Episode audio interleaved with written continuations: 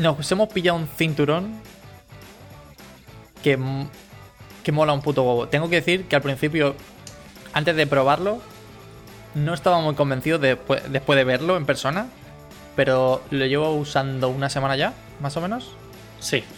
y mola un puto huevo. Básicamente es un cinturón que tiene como... ¿Cómo se llama la parte donde se encaja? Como Evilla. hebilla, un imán de neodimio. Y es sensacional. No sé cómo ni cómo describirlo, pero es como una especie de cinturón del futuro, como llevan los, no sé, las naves espaciales ahí. Sí, es un cinturón bastante simpático que me crucé en una. En un. que fue una publicidad de Instagram, creo, o algo así. Hostias. Y cuando lo vi dije, oh, porque justo antes, esas típicas cosas que te pasan, de que justo antes le dije a Laura, ¿cómo puede ser que en esta época todavía no hayan inventado un cinturón como Dios manda y que tengamos estas cosas de cuero con hebillas grandes, todo incómodo, súper inconveniente? Y a los dos días me sale la publicidad del cinturón. Perfecto. Muy bien, Claro. Instagram, gracias. Gracias, Facebook. Sí. Nos está escuchando todo el rato. Y al verlo dije, oh, pero si esto es exactamente lo que estaba buscando. Y se lo enseñé a Adri, sabiendo que se lo iba a pillar. Qué cabrón. Y en dos minutos después me manda el recibo que se lo había comprado también. Sí. Y bueno, la gracia del cinturón es que es de un, no sé, es como una tela elástica. De hecho, aquí tengo, eh, bueno, Adri está viendo la cámara, aquí tengo la parte que he cortado porque venía muy largo. Has cortado muy poco, te tengo que decir, ¿eh? No Comparado con lo que he cortado yo. Sí, Sí, sí, te lo juro. Está, está gordo, cabrón. no, pero tengo miedo a estarlo, entonces me preparo para el futuro. Pero bueno, eh, es como un elástico. El cinturón, fuese el de las mochilas. sí, pero es como muy duro, es un elástico muy, Sí. muy duro. Entonces Pero hace como- la, la suerte del cinturón, pero es un poquito elástico. Eh, Y eso es lo que yo creo que esa es la clave de todo. O sea, yo lo llevo usando también una semana y es como si no lo tuviera puesto, no, no me molesta, no lo siento. En cambio, el resto de cinturones, y es de lo que me quejaba, cuando te sientas, es como Las que notas, te, eh. sí, te tira o no sé. Hmm. La hebilla es muy pequeñita, está muy bien. También. Y luego el... Como para... Claro, necesita ser ajustable igual. Entonces imaginad que lo que normalmente es el resto del cinturón que pasa por la hebilla y queda ahí colgando súper mal, eso queda por dentro del cinturón y está muy bien, molesta muchísimo menos. Y solo lo configuras, por así decirlo, una sola vez, que está... guau. Eso es Siempre. tremendo, sí. Siempre y cuando no aumentes de peso, ¿no? Claro, bueno. eh. Idealmente. O, o vayas a comer a un restaurante de estos que te tienes que desabrochar. Ahí no puedes hacer lo de un agujerito menos, ¿eh? No, es verdad. O sí o no, no hay, no hay punto medio. Claro. Bueno, ¿y Pero ¿cuál es la otra mierda que te has comprado, Mato? Bueno, y la otra que encontré, que también se lo enseñé a Adri y también se lo compró, por supuesto, eh, se llama Flipper. Y, flipas. Y flipas cuando lo ves, porque es teóricamente un Tamagotchi, o eso, o sea, es que la gracia es como que es un Tamagotchi, un delfín que tienes que, que alimentar y mantener contento. Pero lo divertido es que es un dispositivo para penetration testing, o para hackear, o para hacer pruebas. Eh, actúa como. uf, como un montón de cosas. Como Eh, un como- montonazo. Sí. Eh, tiene muchas antenas de radio, lo cual está muy bien. Entonces tienes RFID, NFC, incluso puedes emular con- eh, controles remotos de garajes, infrarrojo, Sí, genial. infrarrojos también. eh, puedes emular teclados y ratones para hacer el tipo el típico BAT USB, que si alguien vio Mr. Robot lo conocerá. Que es Que bueno, ese- también es Ese me lo conocido como Rubber a mí. Sí, sí, Claro. sí. Es conocido como Rubber Ducky también. Eh, y bueno, ese es un proyecto que se supone que lo vamos a tener en febrero de- del año que viene, ¿no? Sí. Claro, no me extraña, va a tardar un poco, pero tienen un dispositivo, o sea, un prototipo ya funcionando. Sí, eso es lo bueno, que generalmente la gente de, de Kickstarter se tira a la piscina sin, sin tener absolutamente nada hecho y después vienen los lamentos porque no, no pueden hacer lo que, lo que habían prometido. Pero este, bueno, investigando un poco, tiene buena pinta, la empresa ya ha hecho algunas otras cosas, entonces da un poquito más de confianza. Y es un Tamagotchi porque se queja cuando no lo utilizas. No sé si Sí. lo sabía. Sí, Genial. sí, sí. Además lo que le das de comer son redes Wi-Fi para que escanee y, cosas del estilo. Es, es sensacional. Es el aparato más friki de la historia de la humanidad, probablemente. Sí, seguro. Pero está relacionado un poco con el tema que traigo hoy. A ver, cuéntame. No. Eh, va de Tamagotchis. De... No, Va de no. Tamagotchis. No. ¿Te acuerdas Va la relacionado escuela? un poco con el qué? En la escuela, cuando, en la época, porque los Tamagotchis son de cuando éramos niños nosotros. Sí, sí, sí. Yo ¿Te te acuerdas en la escuela cuando te, te lo quitaban en clase? Porque A mí le- no me lo han quitado en la vida. ¿Nunca te lo han quitado? Pero ¿cómo- ¿cómo te lo van a quitar si no Ah, se veía apenas? Ya, pero es que si te distraías con el Tamagotchi y te lo quitaban, Qué al final, llegaba al final del día, te lo Estaba devolvían y muerto. el bichito estaba muerto. Una catástrofe, un, un trauma infantil gravísimo. Yo he tenido. No sé si has tenido. Bueno, claro, a ti no te ha gustado Digimon nunca, ¿no? No, no, no, nada de ese tipo de cosas. Era, pues era genial porque esos Tamagotchis podías unirlos y hacer combates. Ah, qué bueno. Entonces, tenían como un conector encima, justo. Ponías uno contra el otro, le dabas a combatir y empezabas un combate. Y ten- Qué bueno. O sea, en realidad, como que el combate ya había tenido lugar, pero tú aún así pulsabas los botones en plan, te a machacar, ¿sabes? Como si fuese, claro, claro. Como si fuese, no sé, algo online, pero nada. Qué bueno. Muy Esas eran bueno. las épocas. Ya te No digo. existían los móviles en esa época, entonces, claro, ningún niño tenía móvil. Joder. Espero que no nos escuche ningún millennial. Bueno, la Gen Z de esta. Van a pensar que somos unos viejales. Lo somos. Estabas diciendo de tu tema. Ah, sí, sí, sí, sí. Pues viene un poco relacionado con, con Flipper, ¿no? Es, este es un Tamagotchi como para pentesting, hacking. Bueno, pues yo dije, vamos a ver qué, qué hay de hacking, ¿no? Hemos hablado muchísimo de hacking, pero a mí me gustan estos temas como más, más locos, ¿no? Más de decir, ¿cómo mierdas hackeas esto cuando es súper seguro? Y existe un tipo de ataque que se llama Side Channel Attack. No sé si te suena, Mato. Me suena un poquito, sí. Básicamente es utilizar cualquier mecanismo alternativo que no sean los las entradas tradicionales que tú tienes con, pues, con un ordenador. Es decir, yo podría un- en un ordenador podría utilizar los USBs, el teclado, las cámaras, el micrófono, todo in- para intentar hackear el ordenador, ¿no? Aquí utilizan mecanismos más alternativos y ya los veremos luego, pero Hmm. son como muy originales. Pero bueno, para entender primero todo esto, creo que aún. No sé si hemos mencionado est- este ataque ya, el, eh, como el ataque básico en el que comenzaba todo el hacking, que es el. Para que entendamos un poco las bases del, del hacking, que es el buffer overflow. Creo que esto lo hemos mencionado en algún momento, ¿no, Mato? Puede ser, no lo recuerdo, pero puede ser, porque sí es, es bastante como importante o, o de los principios del hacking. Claro. ¿Te acuerdas? ¿Puedes describirnos así un poco cómo, cómo funciona? Eh, en realidad no, no estoy muy familiarizado con Buffer Overflow. Sé que es un, un espacio de memoria que tiene una capacidad limitada Así y es. básicamente lo que hace es, es llenarlo con basura hasta que explota y eso da una excepción que luego te permite acceder por otro lado a cosas que no deberías acceder. prácticamente ah, está todo correcto. Pero lo que haces, en vez de que explote. O sea, normalmente cuando, cuando vimos, por eso me gustaría remontarme al capítulo, creo que es el capítulo 48, en el que hablo de las diferencias entre una calculadora y un ordenador.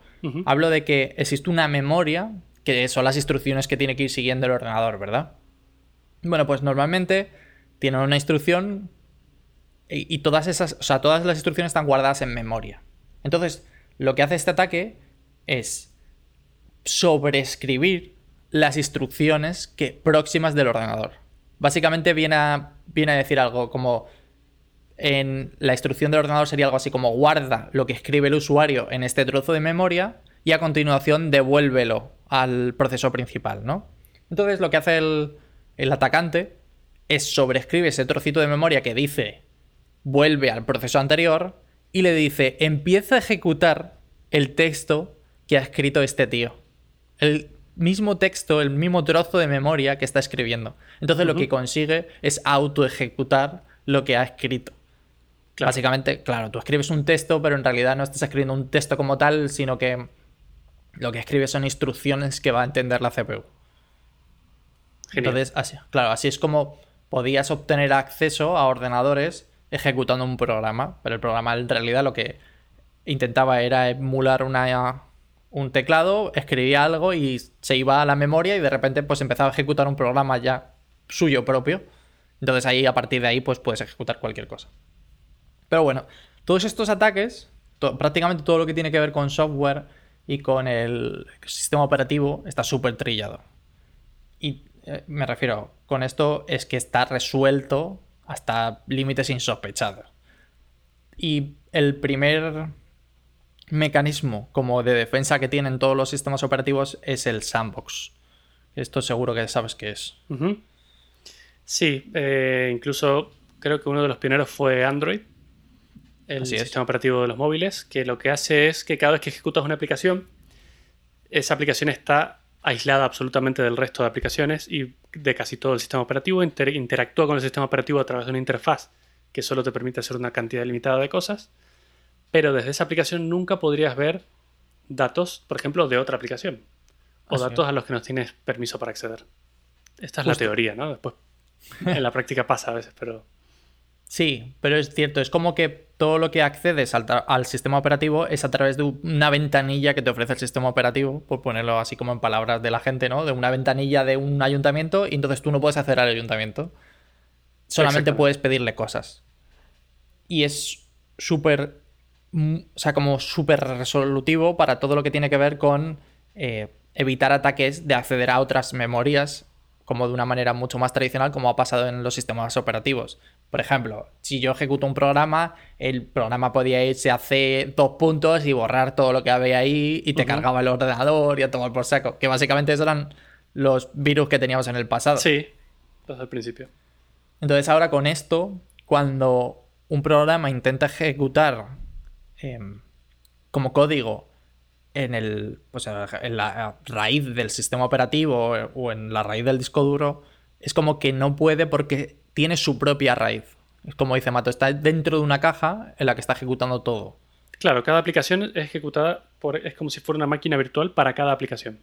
Exacto. Entonces, ella lo que ve no es la realidad. La aplicación solo ve lo que el sistema operativo le enseña y no puede acceder ni romper nada más prácticamente todos los sistemas móviles a día de hoy funcionan así. El Android fue el primero que lo implementó, pero iOS enseguida, enseguida fue detrás. Y a día de hoy es de una manera muy parecida cómo funcionan los sistemas operativos, como Windows o como Mac. Por ejemplo, en Windows y en, Mac ahora mismo los dos ofrecen toda la memoria RAM a cada proceso, a cada programa. Es decir, para que no tengan acceso, ¿sabes? Unas eh, a trozos de la memoria de otros programas. En realidad es como que ellos tienen, imagínate, si tú tienes 16 GB, pues tienen 16 GB de memoria disponible. Aunque luego en realidad, perdón, lo que está pasando es que te bloquean ciertas partes o ciertas escrituras en memoria y te están borrando cosas antiguas que no estás utilizando y cosas así. Pero funciona muy parecido. El único problema que tienen a día de hoy los eh, sistemas operativos tradicionales es el acceso a disco, que todavía sigue estando ahí. Y aunque está limitado, pero prácticamente cualquier programa puede hacer a cualquier sitio del, del disco duro. En cambio, con la memoria ya está bastante más limitado. Pero bueno, digamos que esos son los mecanismos tradicionales para evitar ya todo este tipo de ataques. Y ahora dices, bueno, pues a mí me gustan los, las anécdotas, las cosas curiosas de cómo se puede, pese a todo esto, cómo se puede intentar hackear ese tipo de ordenador al que ya no tienes acceso de esa manera. Bueno, pues el primer ataque es el Cold Boot Attack, ¿vale? Y esto seguro que tú sabes, pero todos los sistemas Mac permiten encriptar sus discos duros. De base, cuando tú inicias el ordenador eh, y configuras tu ordenador al inicio, te permite hacer un check que te dice encriptar mi disco duro, ¿no? Con una contraseña. Seguro que lo has visto. Sí, sí, sí. Y el, y el iPhone igual. Sí. De hecho, hemos tenido alguna movida con ello aquí en Estados Unidos, no sé si lo sabes, de que detuvieron, claro, detuvieron a un tipo, eh, como cuando te detienen, no puedes, o sea, puedes no, eh, ¿cómo se dice?, testificar en tu contra o algo así. Entonces, si por ejemplo hay pruebas, hay pruebas en mi móvil y yo no quiero testificar en mi contra, no me pueden obligar a poner la huella de mi móvil y abrir el móvil. Ah, ¿vale? Es que es claro. genial. Entonces, lo que, lo que tuvieron que hacer es hackear el móvil para, para poder acceder a la información. Que creo que no lo, no lo llegaron a conseguir, ¿eh? No lo llegaron a conseguir porque efectivamente los datos estaban encriptados. El FBI pidió a Apple que ellos desencripten el móvil y Apple se negó. Porque dice, si nosotros lo hacemos, ¿cuál es la imagen que vamos a dar a nuestros usuarios? Que nuestro sistema es seguro hasta cierto punto. Lo cual me pareció increíble Sí. de parte de Apple. Y, Claro. Y efectivamente no, no, nunca dieron la información. Que el tipo habrá sido culpable o no es un tema completamente diferente, pero la imagen que han, o lo que han dado a entender es que tus datos están seguros con un iPhone. Claro. ¿Y cómo funciona todo esto? Bueno, pues en realidad cuando tú enciendes el dispositivo, lo que está haciendo es coger una contraseña que hay escrita en el disco duro, que en principio no sabes dónde está, excepto la gente que construye ese sistema operativo, hay un trozo del disco duro que es la contraseña que te permite desencriptar el resto del disco duro.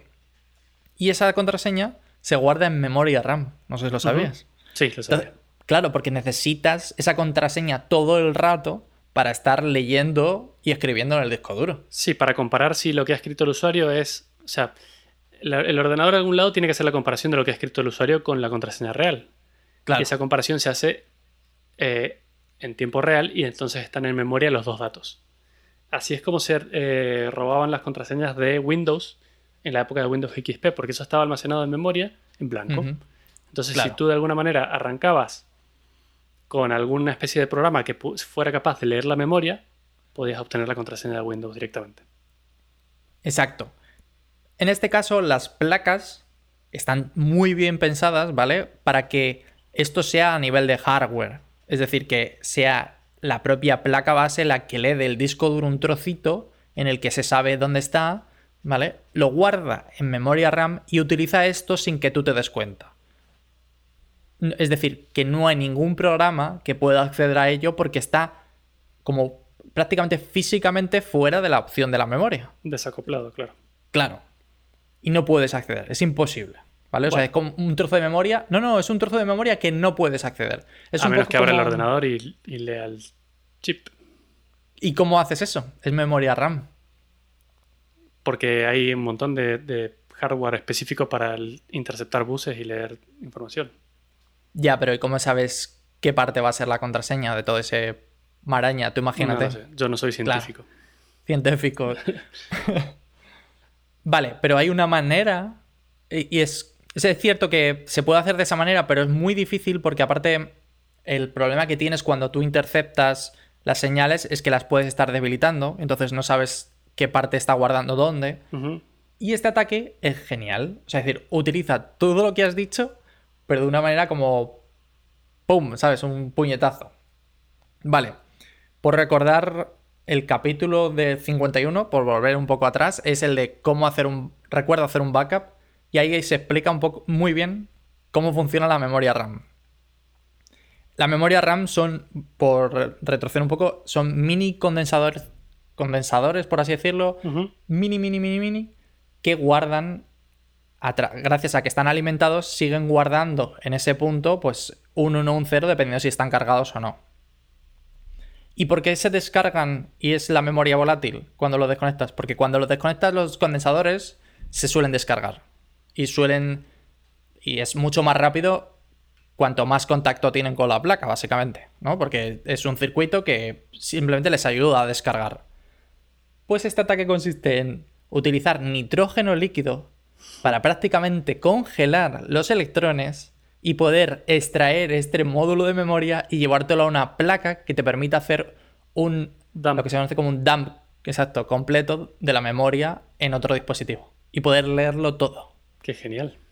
Es sensacional y muy creativo. O sea, es Sí, genial. sí, sí. Tienes como un par de minutos para llevar tu placa de memoria a otra placa que te permita leer la placa por completo. Y a partir de ahí puedo leer el dispositivo, el disco duro, tal cual. Qué bueno. Porque ya tengo la placa, la, la contraseña de encriptación. Genial. Genial, ¿verdad? sí, sí, sí, me encanta. Pues El siguiente me parece todavía más loco. El siguiente es como cuando en, en las series de CSI Las Vegas, ¿sabes? Eh, hacen zoom, zoom, zoom y zoom a Sí, una sí. cosa. Y aparte luego claro, giran la cámara y ven la cara del culpable, ya Sí, sabes. alrededor, ¿no? Claro. Y, y este es genial porque en este caso se llama Power Consumption Attack. Y es porque lee las instrucciones que ejecuta el procesador en función de la energía que gasten. ¿Cómo te quedas?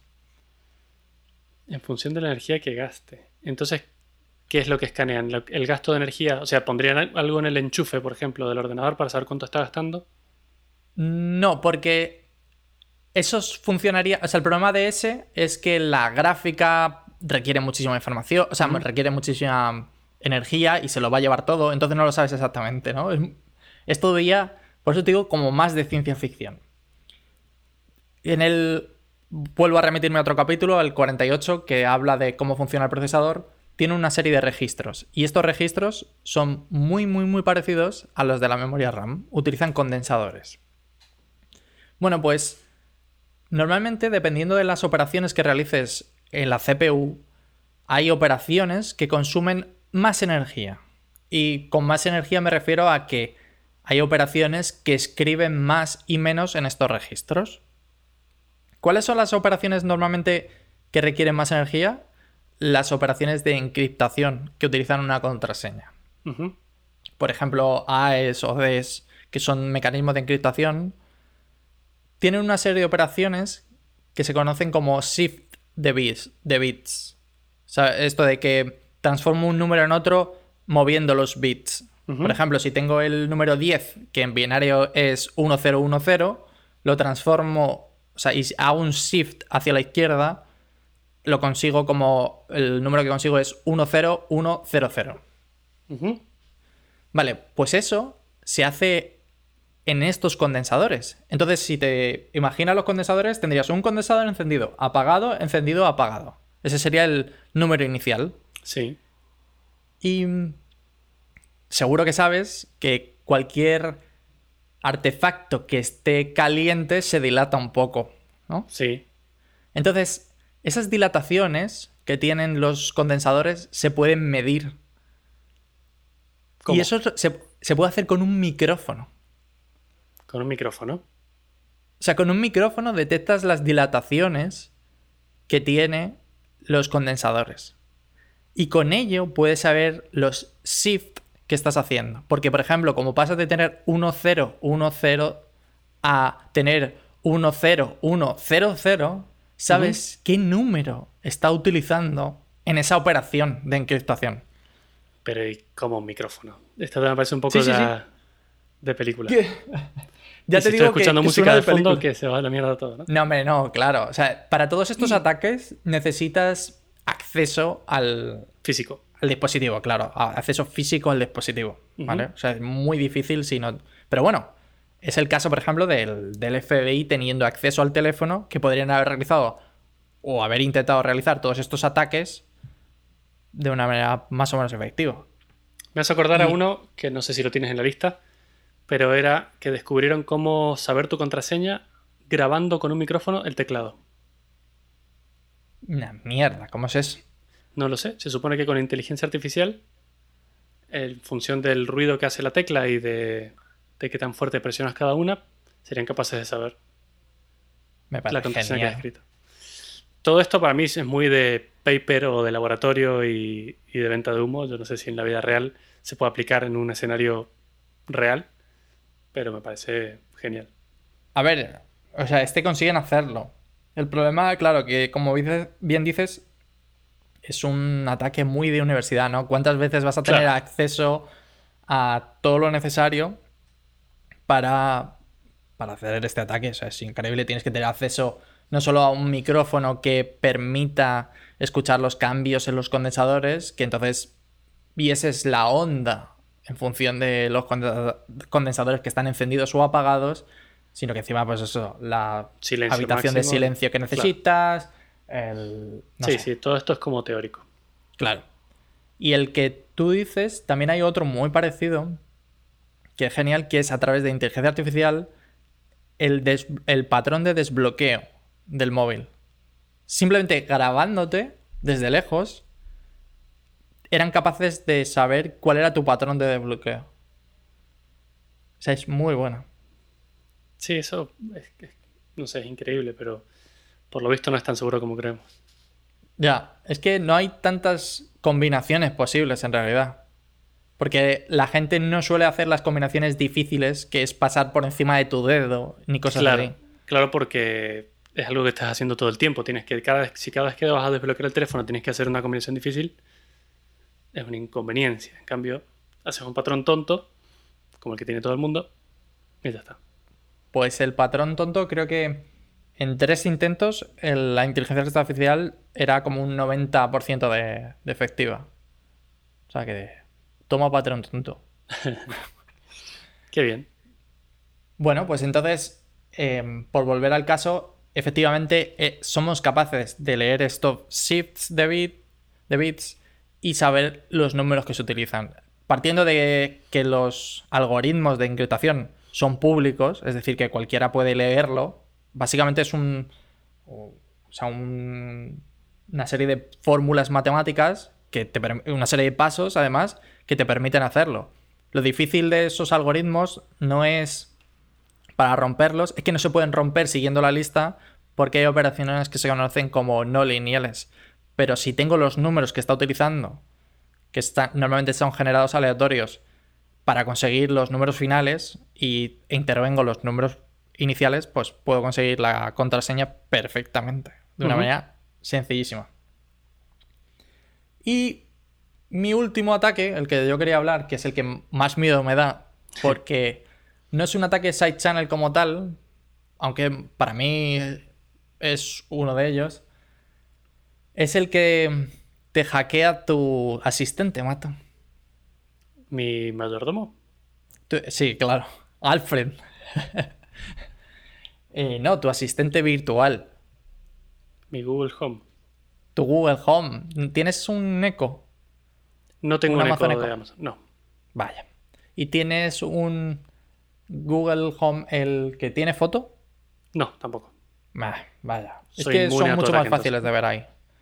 Pero bueno, tu móvil seguro que tiene una rendija arriba o abajo en la que se ve el micro prácticamente. Sí, abajo.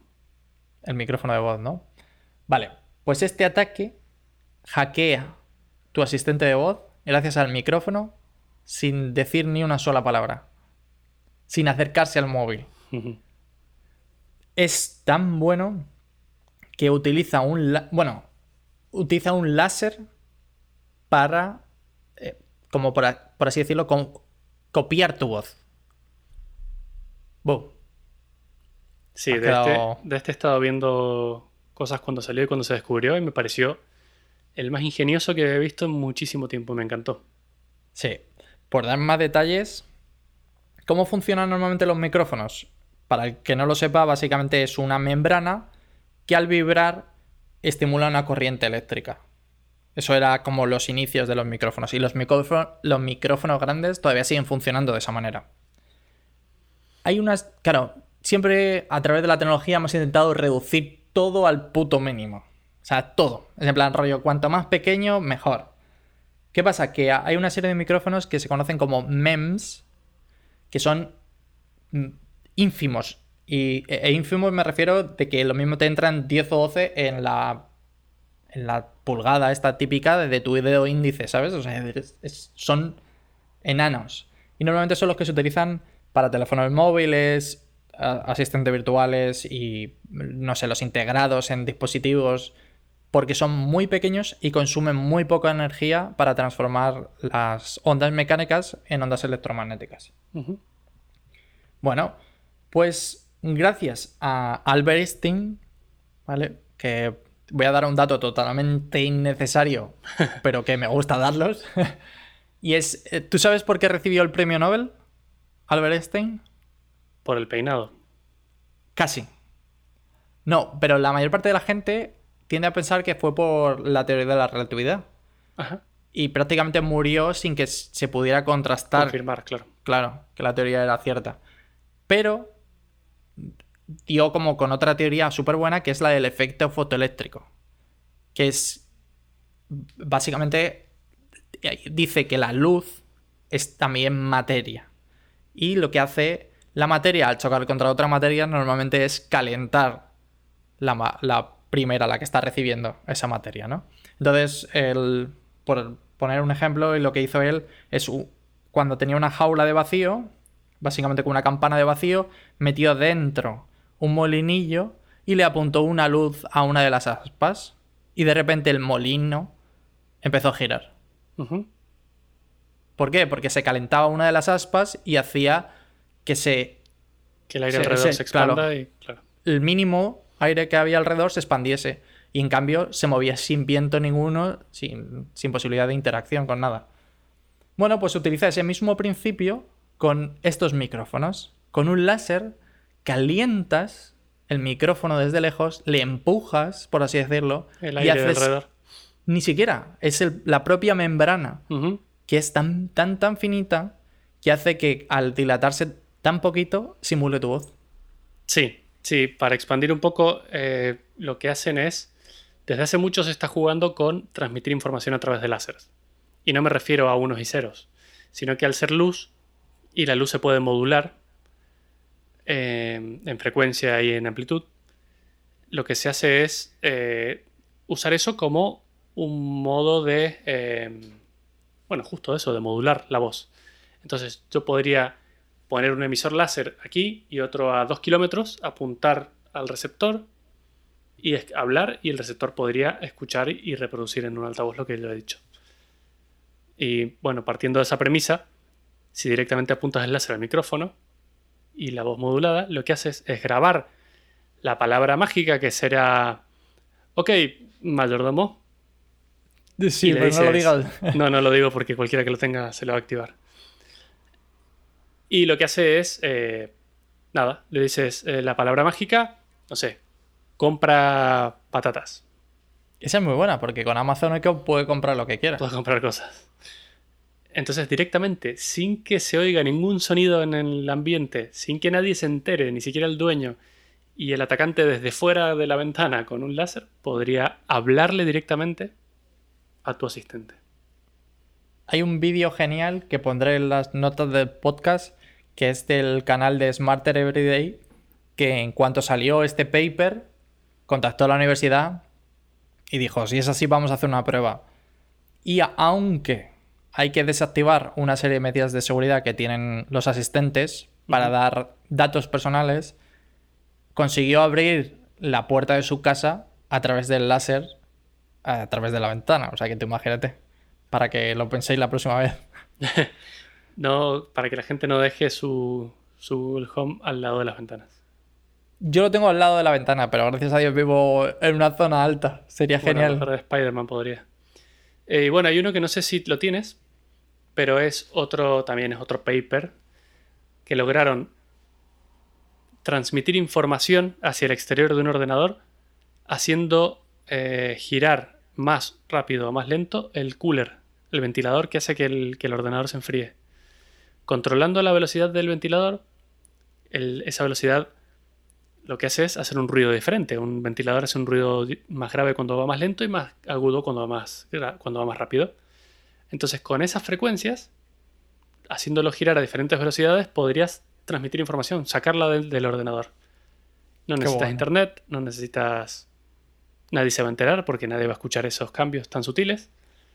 Y desde fuera del ordenador, simplemente con un micrófono, escuchando esos cambios, podrías transformar esas frecuencias a datos binarios y a descubrir lo que el ordenador está intentando decirte. Mierda, es que el otro día vi ahí un vídeo de un, bueno, un hacker profesional, me refiero a un agente de la seguridad, ¿no? De estos, que decía, me encanta porque estoy en el lado fácil, ¿no? Es decir, yo nada más que tengo que encontrar un hueco, mientras que los otros tienen que defender todos los posibles huecos. claro. Eh, eso es eh, los equipos de seguridad están divididos en dos partes. Se llaman Red Team y Blue Team. Son como los dos equipos. El Red Team, que es el equipo rojo, es el encargado de atacar, de intentar encontrar vulnerabilidades. Y el equipo azul es el encargado de tapar esos agujeros y no permitir eh, el acceso a esas vulnerabilidades. Yo creo que es un, trabajo, un trabajo que tiene que ser muy divertido porque es literalmente estar en guerra entre los dos equipos para siempre.